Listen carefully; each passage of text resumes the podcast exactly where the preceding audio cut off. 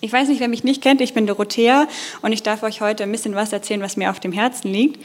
Und ähm, Olli hat das gerade schon so ein bisschen eingeleitet. Ich weiß nicht, wer dieses Zeichen kennt. Es ist das Zeichen der War Rangers oder der Pfadfinder. Die gehören zum ähm, BFP sozusagen dazu als ja, Pfadfinderarbeit. Und ich bin erst vor anderthalb Jahren nach Gesacht gezogen und vorher habe ich in Husum bei den Pfadfindern, also bei den Royal Rangers, mitgemacht. Und ich habe mit neun angefangen und besonders toll fand ich damals die Pfadfinderei an sich. Also das Feuer machen, sodass man keine Augenbrauen mehr hat im Prinzip. Ähm, Zelte aufbauen und drin liegen und hoffen, dass sie nicht zusammenstürzen wieder. Oder auch einfach die Natur entdecken und losgehen ähm, und die weite Welt erkunden mit dem Rucksack auf dem Rücken. Das hat echt immer richtig Spaß gemacht. Und als ich älter wurde, durfte ich dann als Mitarbeiter die Kinder auch betreuen. Und da wurde mir mit 15, 16 das erste Mal bewusst, man macht dann so Ausbildungsmaßnahmen, damit man auch zertifiziert ist, um mit den Kindern das machen zu dürfen, ähm, wurde mir bewusst, dass da noch ein bisschen mehr hintersteht, außer die Pfadfinderei, dass eigentlich es darum geht, den Kindern etwas von Jesus zu erzählen. Und da habe ich schon früh gemerkt, dass diese Faszination, was die Pfadfinderei ausmacht, ähm, ganz schnell diesen Auftrag in den Hintergrund stellen kann. Und besonders deutlich wurde das, auf einem bundesweiten Zeltlager, das sogenannte Bundescamp, das ist übrigens nächstes Jahr auch wieder. Und damals waren 15.000 Ranger auf einer riesen Rasenfläche ähm, versammelt und haben in kürzester Zeit mit vereinten Kräften da ja die größte Stadt im Umkreis im Prinzip aus dem Boden gestampft mit Zelten. Und es war so extrem, dass nach einer bestimmten Zeit, wenn morgens alle auf Klo gegangen sind, das Wasser in den umliegenden Dörfern ausgegangen ist. ja, weil wir plötzlich ähm, ja, zu viele waren für, da, ähm, für den Umkreis. Genau, und das ist etwas, finde ich, worauf man stolz sein kann, was der Mensch, was der Mensch so schaffen kann. Ähm, und überall waren dann Rangerfahnen zu sehen und auch die Bundesländer und so weiter. Das war echt sehr eindrucksvoll. Und ich finde, das ist schon ein Grund auch, sich selbst feiern zu können, finde ich. Ähm, aber ich glaube, dass es oft so ist, dass wir an so einem Scheideweg stehen, wenn wir Dienst in Gottes Reich tun, ähm, aus welchen Motiven wir sie tun. Ob wir sie für uns selbst tun, weil wir uns dabei auch gut fühlen. Genau. Und dafür möchte ich euch einmal mit hineinnehmen in meine Lieblingsgeschichte aus dem Buch Daniel. Und nein, es ist nicht die Löwengrube, sondern sie steht in Daniel 4 und das ist das einzige Kapitel, in dem Nebukadnezar, das ist der König von Babylon, selbst spricht. Jetzt die Frage erstmal, wer war das überhaupt? Nebukadnezar hat ungefähr um 600 vor Christus das babylonische Reich begründet, nachdem das assyrische Reich zerfiel. Und er hat den Pharao besiegt und hat auch Aufstände in Judäa, das war damals so der, so wie heute auch, wo ungefähr Israel liegt, ähm, Aufstände niedergeschlagen und hat die Bevölkerung nach Babel deportiert, insbesondere die jüdische Oberschicht, also die Leute, die ähm, sehr gebildet waren und hat die dann an Königshof genommen und sie ja als Minister oder Beamten eingesetzt. Und daher kennen wir auch, oder die meisten zumindest, ähm, Daniel. Genau. Und der König selbst sah sich als Stellvertreter des Stadtgottes Marduk und diese Verse in Daniel 4, die sind so im klassischen Stil der Königsinschriften vom Nahen Osten verfasst. Also man kann die auch außerhalb der Bibel finden in diesem Stil. Genau, hören wir mal rein, Vers 1 bis 2. Ich, Nebukadnezar, hatte Ruhe in meinem Hause und lebte zufrieden in meinem Palast. Da hatte ich einen Traum, der erschreckte mich. Und die Erscheinungen, die ich auf meinem Bett hatte und die Gesichter, die ich gesehen hatte, beunruhigten mich. Hm, das hört sich jetzt so besonders an, aber man muss sagen, Könige damals hatten, oder besonders Nebukadnezar hatte auch vorher schon mal Gesichter gesehen oder Träume gehabt. Ähm, und klassischerweise holen die dann die Könige erstmal ihre ganzen Zeichendeuter und Wahrsager und fragen dann erstmal nach, Leute, was hat das eigentlich zu bedeuten, was ich da nachts geträumt habe? Und ich stelle mir den Job nicht einfach vor, besonders wenn die ähm, Botschaft dahinter keine gute ist. Wenn man als Zeichendeuter dann vor diesem König steht, vor seinem Thron und ihm sagen soll, oh, also ich glaube, vielleicht stirbst du morgen so, weil deine, deine Söhne dich umbringen oder so. Das ist ganz schön kritisch. Und was passiert? Die Zeichendeuter und Wahrsager können ihm nicht sagen, ja, können ihm die Deutung des Traums nicht sagen oder sie wollen es nicht, weil sie Angst vor ihm haben. Das bleibt offen. Und als letztes kommt der Beste zum Schluss. Daniel wird gerufen, der Judäer. Und er hat den besten Ruf unter den Raum, äh, Traumdeutern. und war damals halt ähm, deportiert worden und als Hofbeamter tätig. Nebukadnezar ist übrigens auch der König, der Jerusalem vorher zerstörte, den Tempel plünderte, der von Daniel vorher auch schon Träumdeutungen erhielt und der Daniels Freunde in den Feuerofen geworfen hat und das Wunder der Unversehrtheit an ihnen selbst erlebte und trotzdem Gott nicht anerkannt hat.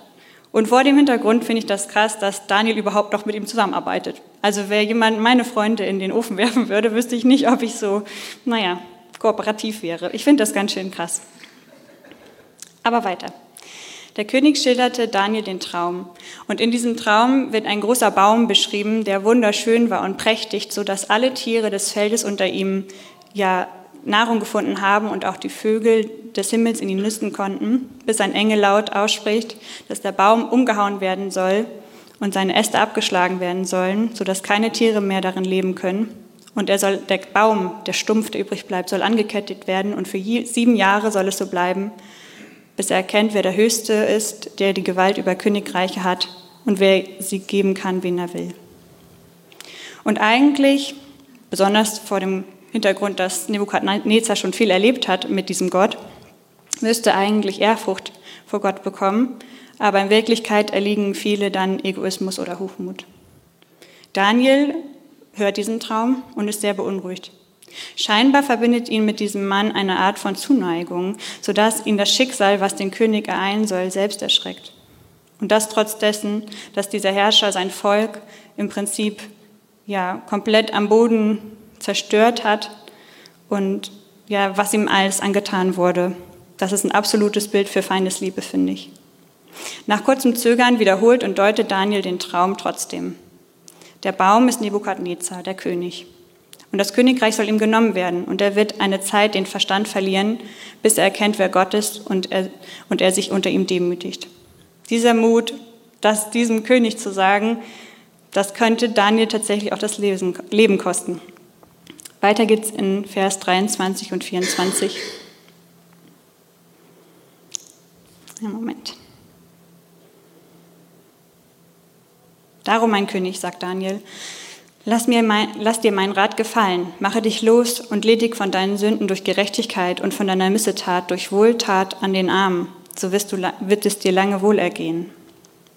Also Daniel sagt, du weißt ganz genau, wo dein Problem liegt, dass du so hochmütig bist. Und ja, kehr einfach um und sei demütig und hilf den Armen, dann wird dir dieses Unheil nicht zukommen.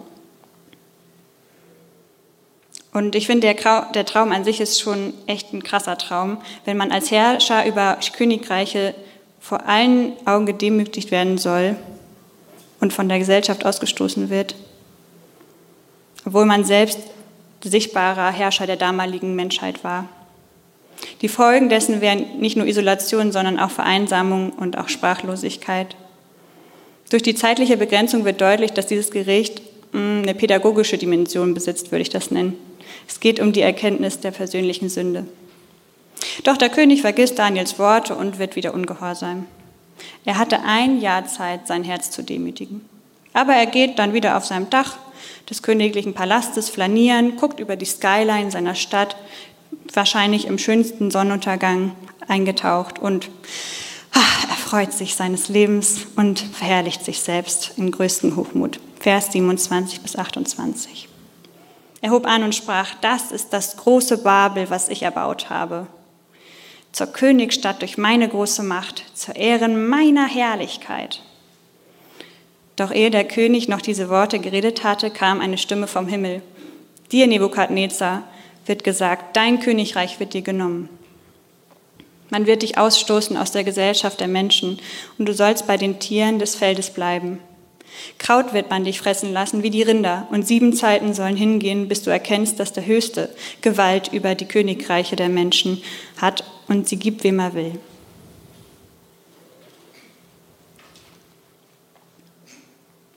Das, was der König befürchtet hatte, wird Wirklichkeit, und der Traum wird an ihm erfüllt.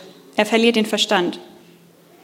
Mit anderen Worten, aus dem Weltherrscher wird ein armseliges Häuflein Elend, das auf Gnade anderer angewiesen ist.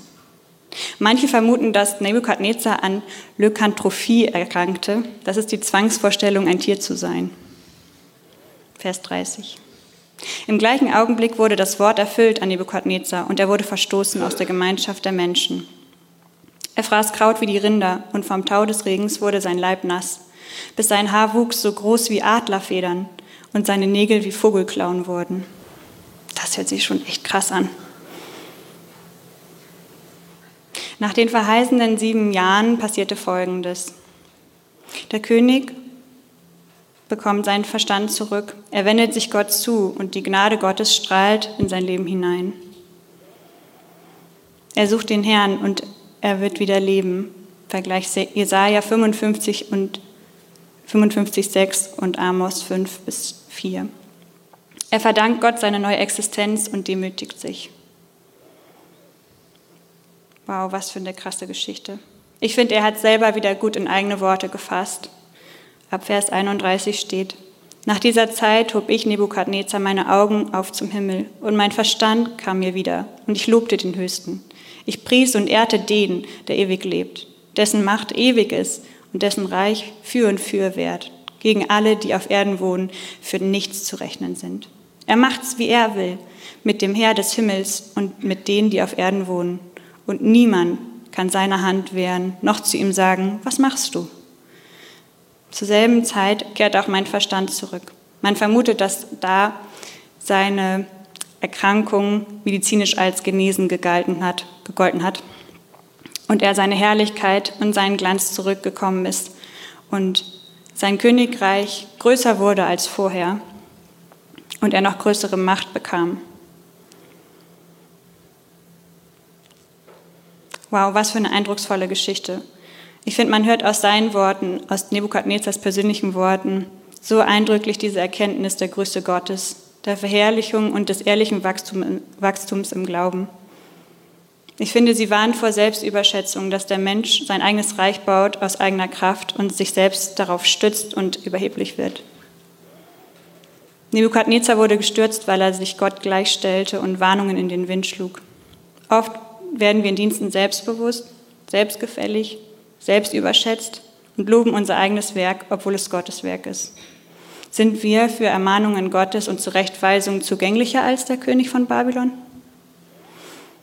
Diese Selbstverherrlichung wäre auch fast auf dem Bundescamp damals so erschienen. Wäre nicht am ersten Abend direkt die Flagge der Rangers neben dem Kreuz gehisst worden und betont, dass sie niemals höher als das Kreuz hängen dürfte, weil auch diese Arbeit zur Ehre Gottes getan wird. Gott selbst war der Niedrigste unter den Menschen. Er erniedrigte sich selbst und war gehorsam bis zum Tod. Philippa 2,8. Er wurde über alle Maßen erhöht und sitzt nun zu Rechten Gottes. Was für ein krasser Gegensatz.